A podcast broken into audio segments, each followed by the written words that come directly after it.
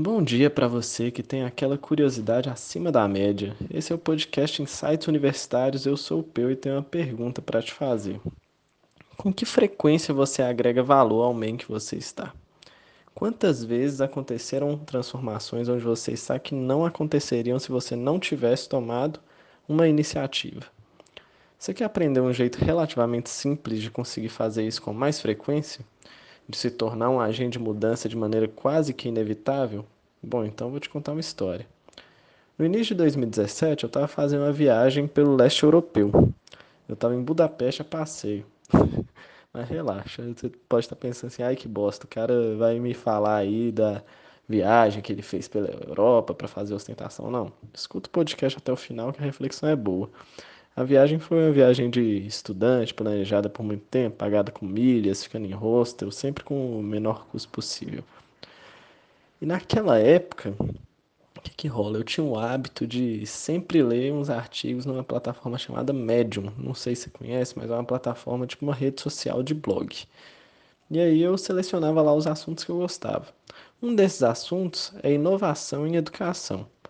Aí eu estava lá fazendo meu ritual noturno e tudo mais, de leitura desse, desses artigos, e me aparece um artigo de um cara chamado Alex Bretas, falando sobre um projeto que era a Universidade Alternativa da Romênia.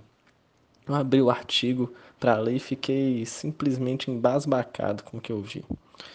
Eu sempre tive um pensamento meio inquieto em relação ao modelo de ensino superior hoje e acredito que ele, em muitos aspectos, já não funciona mais tão bem assim.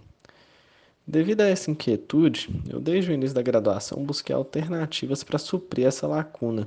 Por isso que eu me envolvi com o GEDAN e com todos, tantos outros projetos relacionados a uma educação mais inovadora, mais eficiente.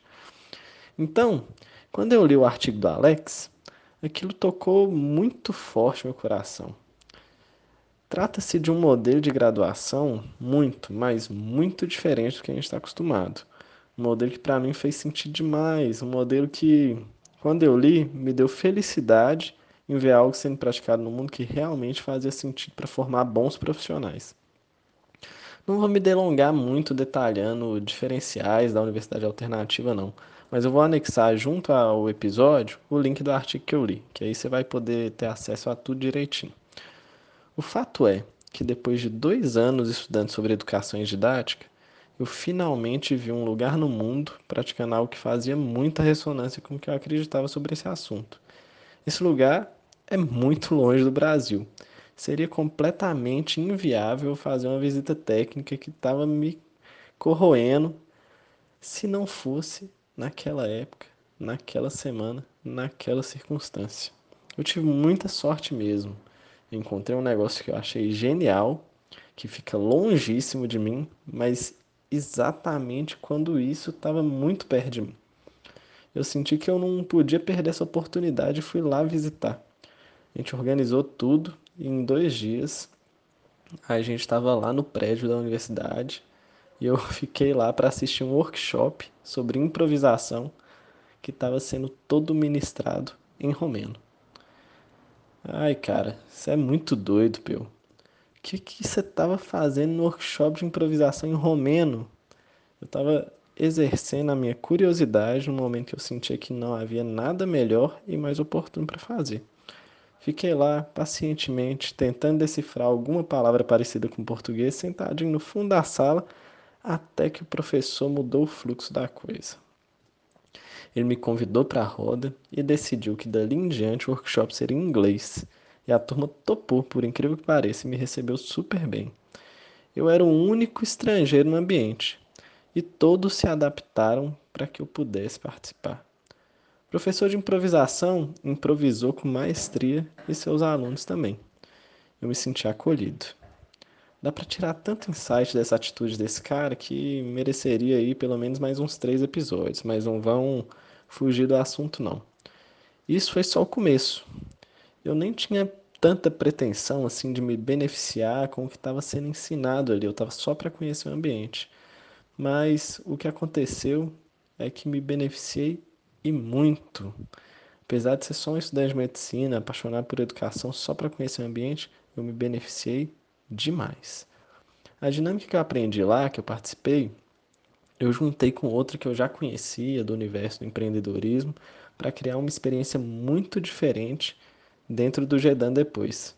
Essa dinâmica acabou sendo replicada por muito tempo por muitos outros coordenadores de grupos no Gedan.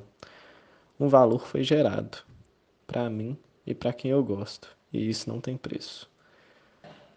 Tudo porque eu tive a coragem de interromper o fluxo de uma viagem a passeio para aprender algo novo num lugar completamente improvável. Você não precisa viajar para a Romênia para gerar valor, não é isso que eu quero dizer. A provocação que eu quero fazer é: para onde você tem olhado? Com que frequência você aprende por meio de fontes que ninguém perto de você busca? Com que frequência você toma decisões que exigem a coragem e a vontade que quase ninguém tem? Hoje mesmo eu tive um novo insight que motivou esse episódio. Um insight vindo de mais um lugar muito improvável que me fez repensar completamente meu plano de carreira. Já pensou?